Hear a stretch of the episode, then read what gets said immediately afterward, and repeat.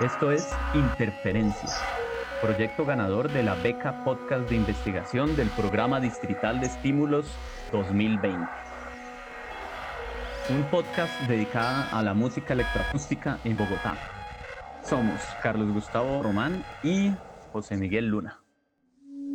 Bienvenidos todos al podcast Interferencias.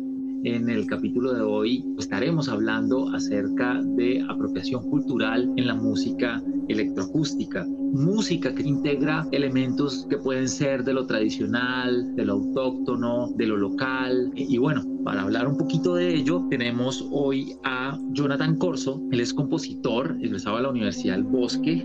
Jonathan, ¿qué más? ¿Qué nos cuenta? ¿Cómo va todo? Hola, José, ¿cómo va? Gracias por la invitación. Buenísimo. Eh, ando muy bien, afortunadamente. Estoy muy agradecido con la invitación que me haces y es un honor para mí. No, para nosotros es un gustazo. Y bueno, me gustaría de pronto que habláramos al respecto de ese trabajo que usted ha hecho o que está haciendo eh, la mayoría de piezas que ha estado trabajando involucran instrumentos tradicionales colombianos necesariamente o cómo es la cosa? Cuéntenos. Claro, mira, eh, te comento algo sobre mm, el interés que yo tengo sobre la música y te respondo la pregunta. Desde muy pequeño yo quise tocar gaita, no sé por qué, es como algo que nació sencillamente. No pertenezco a la región de los Montes de María, yo soy socorrano, soy de Santander y me crié en Bogotá, pero siempre estuve muy interesado en las prácticas de las músicas tradicionales. Y bueno, todo el trabajo que yo hago intento que tenga por lo menos alguna característica, algún instrumento, alguna forma musical que venga directamente de un arte tradicional o de algo folclórico. Y cuéntenos ese interés en esos sonidos, en esos materiales, en esos formatos. ¿Cuál es? ¿Qué es lo que buscas ahí al trabajar con este tipo de formatos, con este tipo de medios? Yo me doy cuenta que son fenómenos muy complejos, tanto tímbricamente como interpretativamente como conceptualmente. Entonces, em, relacionándolo con la música actual, la música de vanguardia, la música electroacústica, yo siento que existe una relación directa en los instrumentos indígenas. Podemos encontrar eh, modulaciones en anillo, se encuentran ruidos, se encuentran eh, diferentes maneras de interpretar que yo hubiera creído que solamente la música electroacústica se podría hacer, pero uno, uno investigando y escuchando y construyendo se da cuenta que todo ese tipo de materiales pueden ser acústicos y eso te rompe la cabeza. Entonces yo siempre estoy como en la búsqueda de esto, qué es lo que está ocurriendo y cómo ocurre y también qué resuena en mí, ¿no? Es algo importantísimo, qué resuena. Y ahora que mencionas esto, de estos dos mundos allí que son de tu interés, el de los medios, digamos, tradicionales y el de los medios electroacústicos o nuevos medios, ¿cómo empezó esa búsqueda? Mira, yo creo que esa búsqueda empezó cuando vi al grupo Curupira. Yo creo que todo empezó desde ahí, cuando estaba muy chico veo un grupo de, de, jóvenes que están tocando gaitas y tambores y al mismo tiempo están tocando guitarras distorsionadas y, y bajo y batería. Y me encantaba cómo sonaba y me encantaba lo que ellos hacían. Pero yo tengo otros intereses y mi, mi interés fue la electroacústica, la, la música contemporánea básicamente tenía ganas de unificar esos dos mundos. Cuando empecé, yo pensé que eran dos mundos totalmente diferentes. Ya acá en Argentina me di cuenta que hablar de música de vanguardia y, música tradicional es hablar de lo mismo. Así fue como surgió y está surgiendo, porque el camino es largo. Bien, ahora que menciona esta pieza, si no tocan los indios, vamos a escuchar esta pieza. ¿Para qué formato? Cuente. Eh, Así no tocan los indios originalmente es una pieza para un solista que interpreta gaita hembra, gaita macho y maraca, más electrónica en vivo, más un soporte fijo. La versión que vamos a escuchar la reversioné un poco, la hice con mi compañera María Paula González y la cambié un poco instrumentalmente. Ya no son gaitas largas de los Montes de María, sino son Cuisi Sigi y Cuisi Bunsi, que interpretan los indígenas eh, de la Sierra Nevada de Santa Marta, los Kogi la reversioné porque tenía como más sentido que se interpretaran eh, Sigi y Bunsi o, o, macho y hembra en vez de un solo intérprete que tocara los dos instrumentos. Ok, bien, vamos a escucharla y después de ello, si quieren, nos hace un comentario acerca de la pieza.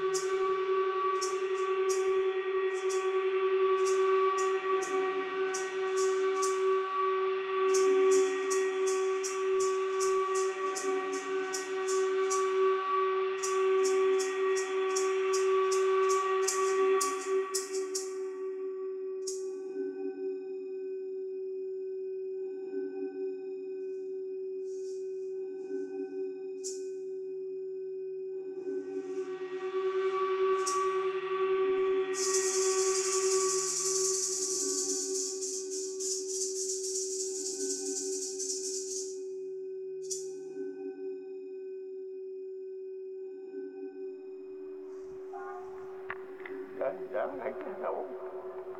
Sí, la, la, se acabó, porque le digo que las mujeres no saben bailar gaita, van brincando, bailar rumbeando.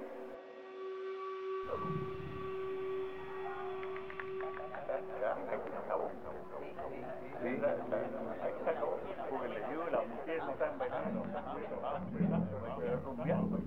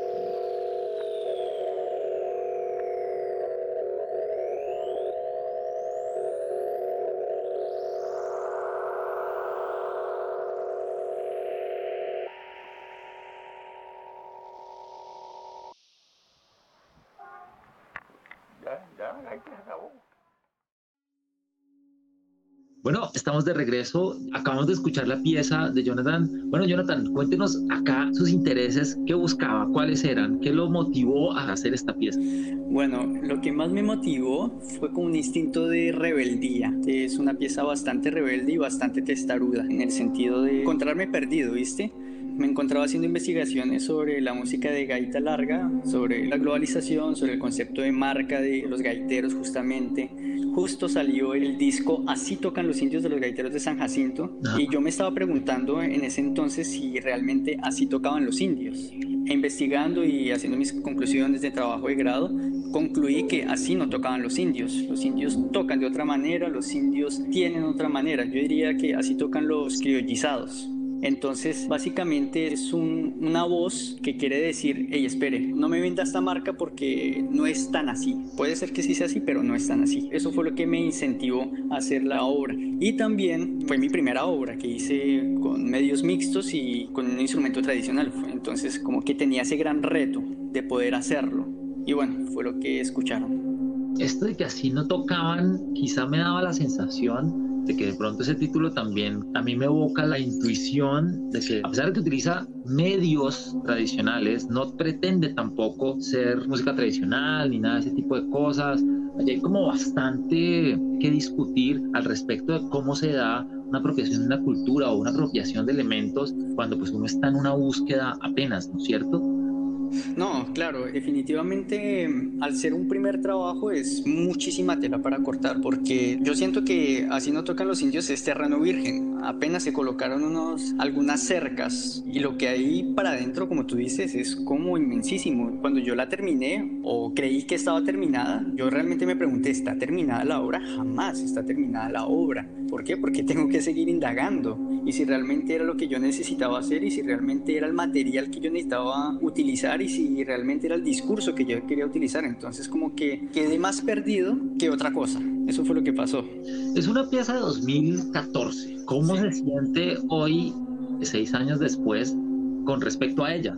¿Cómo se mira el Jonathan ahorita y el Jonathan de ese momento? ¿Qué le diría a usted a ese Jonathan? Si en ese momento yo me tuviera al frente, si le pudiéramos dar atrás a las conversaciones hasta llegar al 2014, yo le diría, Jonathan, usted está distraído yo le diría eso, es, una obra que es distraída y afortunadamente es así, porque una persona distraída puede mirar una cantidad de elementos que tiene a su disposición. O sea, el tipo del 2014 era tremendo gaitero, no como el de ahorita. Era un aficionado a la gaita brutal, era un tipo que vivía con su mamá, con su papá y lo tenía todo, entonces podía distraerse a, hacer objetos sonoros, a hacer código, a hacer una cantidad de cosas. Y al tenerlo todo, no hacía mucho. Entonces me parece que esa obra por eso es linda, es muy inocente y es muy, llamémosla, adolescente.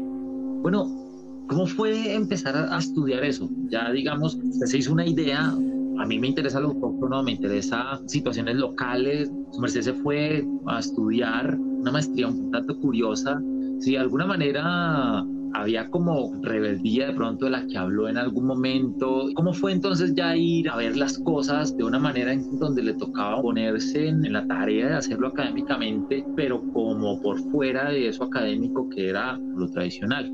Claro, cuando vengo a Argentina a estudiar la maestría, me inscribo a la maestría de creación musical, nuevas tecnologías y artes tradicionales. Vengo acá a Argentina y me encuentro con un mundo electroacústico inmensote. Incluso yo trabajo de la gaita acá en Argentina. Me encontré con que habían tremendos grupos, tremendos músicos y empiezo a tocar, empiezo a, estrenar obras como al año, año y medio que, que empezó esto a crecer. Eso fue re emocionante para mí porque en Bogotá no tenía como espacio, tampoco tenía como experiencia, ¿no? Eran las dos cosas.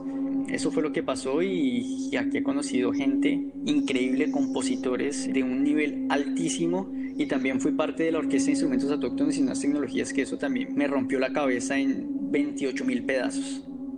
Cuando me doy cuenta que ya estoy haciendo la cosa seria y que mm, estoy aprendiendo sobre las artes tradicionales, tuve que sentar cabeza y dije, ah bueno, ¿qué significa todo esto? Significan las artes tradicionales.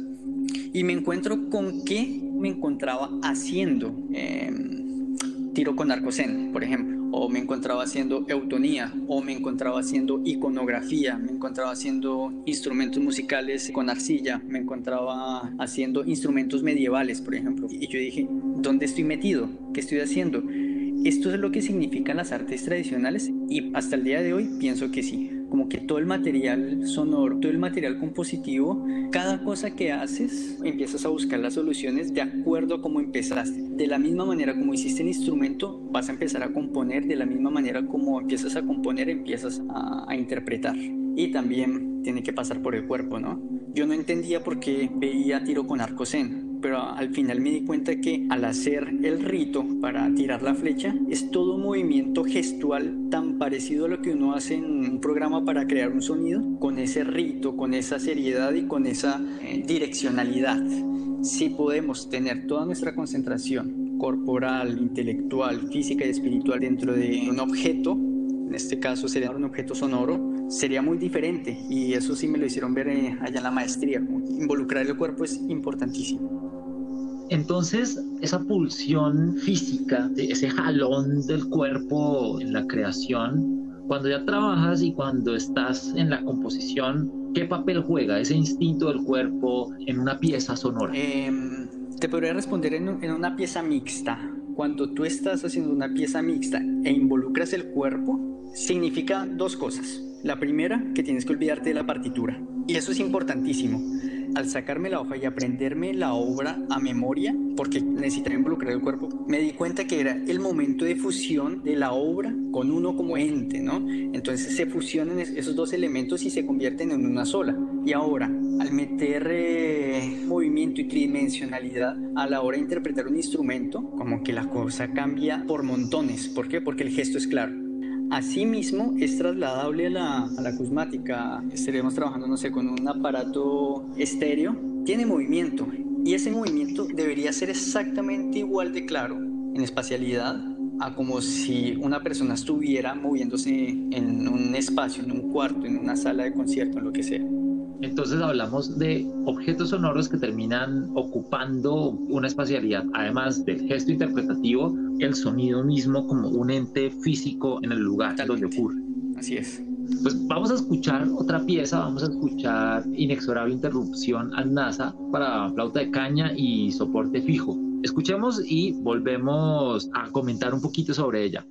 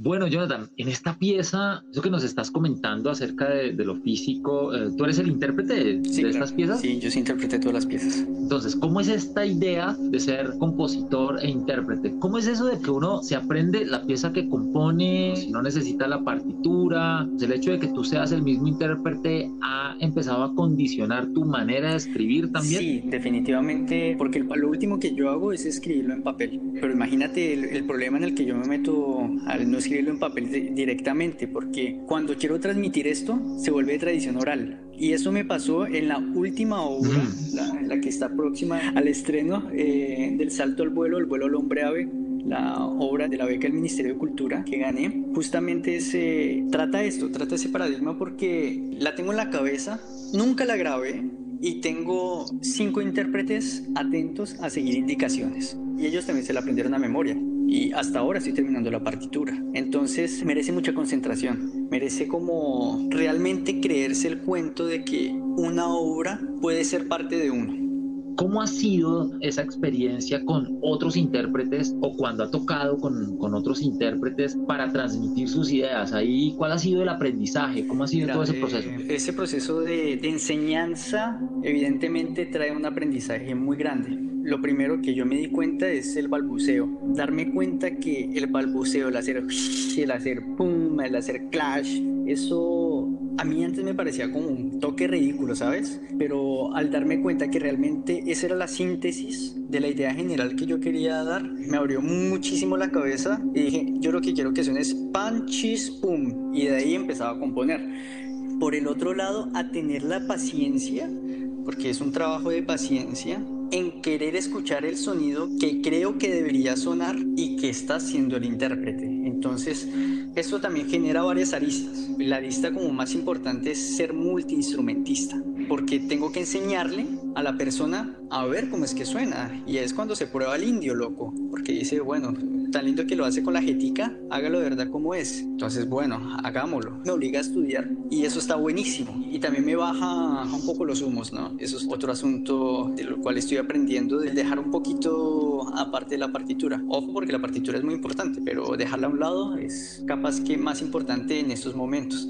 Me llama la atención el proceso, me parece muy interesante, muy, muy bacano. Todo el juego de debo tocar, pero lo debo enseñar, pero también debo aprender una actitud, digamos, muy como de aquella persona que tiene supuestamente en la cabeza cómo debe sonar, cómo esto debe de ser tocado, y yo busco los mecanismos para transmitírselo a otro digamos, en un escenario de instrumentos de sustrato tradicional que puede que dentro de esta tradición académica tampoco tengan una manera de escribirse porque pues quizá no nos habíamos puesto en la tarea de hacerlo ese compositor que intuye qué debería ser, cómo debería ser, qué tanto también se deja permear por aquello de lo que está rodeado. Los intérpretes el mundo sonoro y también el hecho de estar con ellos, tocando, aprendiendo de ellos, eh, porque digamos que también estás aprendiendo de su manera de tocar. Tocaste un tema bastante sensible, eh, llevo trabajándolo dos años justamente, que es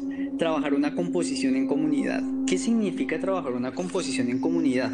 Significa aceptar al otro, ¿no? Cada quien tiene su sonido, cada quien tiene su manera. Y más con los instrumentos tradicionales que aparentemente y afortunadamente no tienen una técnica estándar. Entonces cuando estás componiendo algo que solo está en tu cabeza, realmente no está solo en tu cabeza. El intérprete te dice, mira, a mí me sale así, ¿qué opinas?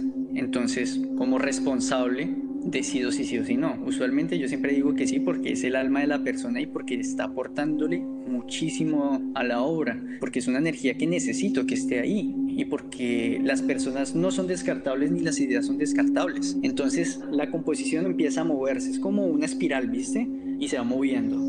Entonces entre todos jalamos esta obra. Es increíble cuando no hay una técnica aparente. Eso es hermosísimo como que aquí la idea de compositor no es tan el compositor finalmente dentro de aquella noción con tanto peso que se le da a la figura del compositor, sino de pronto es de una persona que une piezas, que encuentra como en una especie de taller o algo así. De hecho, creo que me acabas de disparar una idea sobre esta nueva manera de ver la música de pronto en América, ¿no? La nueva música en América es una música donde en este momento no tenemos un prototipo a seguir, afortunadamente. Y si seguimos a una figura, yo creo que estaríamos cagadísimos porque volvemos a la misma historia a medirnos sobre una persona que ha triunfado y que ha encontrado su manera y se ha respondido a sus mismas preguntas. Entonces, esta manera de ver la música capaz que logre romper el paradigma del compositor, esa persona incuestionable que tiene la idea súper clara. Realmente nadie tiene la idea súper clara, y menos en América Latina, creo yo, ¿no? Sí, por la complejidad, por tantas cosas que hay. Y esto lo pensaba ahorita acerca de el valor o el peso que tiene primero el simbolismo instrumental, pero también la cita musical. Digamos que en algunas piezas escuchamos un fragmento tal cual de una música tradicional. ¿Cómo te funciona dentro de las piezas? ¿Como una simple alegoría o es un material que impulsa otro material sonoro o que es raíz del, del otro material de la pieza? ¿Qué empieza a ocurrir con ese material cuando, cuando empiezas a trabajar sobre ese material? Claro, básicamente cuando hago las citas de este tipo de músicas es porque yo necesito un polo a tierra, porque al componer es muy fácil perderse, ¿viste? Entonces traigo la cita y contextualizo también a quien escucha. Está escuchando unas gaitas, está escuchando, eh, qué sé yo. Por eso es que hago usualmente las citas, por tener un polo a tierra cuando menciona esto, por ejemplo, de, oiga, tengo que aterrizarlo aquí, pero resulta que esa cita está ocurriendo dentro de esos momentos, digamos, como de elongación sonora, de trabajo desde los medios y desde lo electrónico, de todas maneras hay como una noción de extraer elementos quizá que puedan ser estructurales de esa música o cómo funciona. Claro, eh, al utilizar ese tipo de material, lo que yo pienso es, yo tengo que desdoblar mi percepción espaciotemporal si trabajo ejemplo sobre el, bambuco que se toca en Cauca. Yo necesito desdoblar para poder tener una multiplicidad de material. Al superponerlos o al alargarlos o al agarrar el motivo que me gustó y transformarlo, básicamente lo que estoy haciendo es meterme dentro del ADN de ese material. Entonces, cuando veo la, el potencial que tiene el material es como una alegría, ¿no? Porque yo siento que estoy metiéndome dentro de lo esencial, transitando en varios tiempos dentro de uno solo. Vamos a escuchar la pieza dentro de la caverna, al final una pequeña luz, para dos laptops, maracas y gaita machos. Ya regresamos de nuevo con ustedes.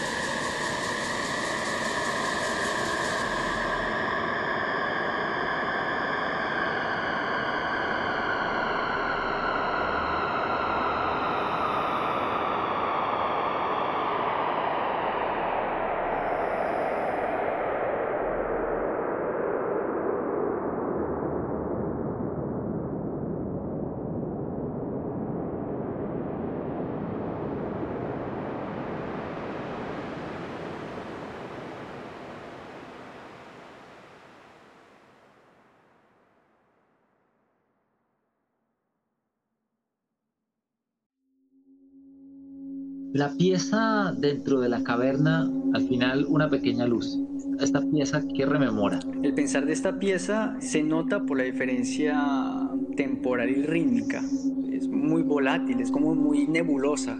¿Cómo llegó a ese formato? ¿Cuál es el formato y cómo llegó a ese En formato? Ese formato es para dos computadoras, para el cuerpo de la gaita, es decir, solo utilizo los agujeros de la gaita y maracas y transformación en tiempo real. ¿Cómo es esto de usar solo los huecos de la gaita? eh, lo, lo soplas como una flauta traversa. Es decir, eh, la gaita hembra tiene cinco agujeros. Si contamos desde el primer agujero hasta, hasta el quinto, el quinto agujero lo soplo como si fuera una flauta traversa y suena como una sinusoide. No suena ni a flauta, ni suena a gaita, ni suena a ninguna flauta parecida. Tiene como un sonido bastante puro, bastante extraño, que me encanta.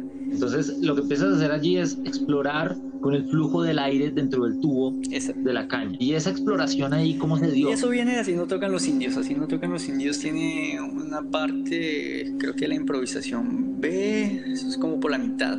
Toco la gaita por donde no es y eso está bueno. Así fue como surgió y, y utilizo muchísimo ese recurso.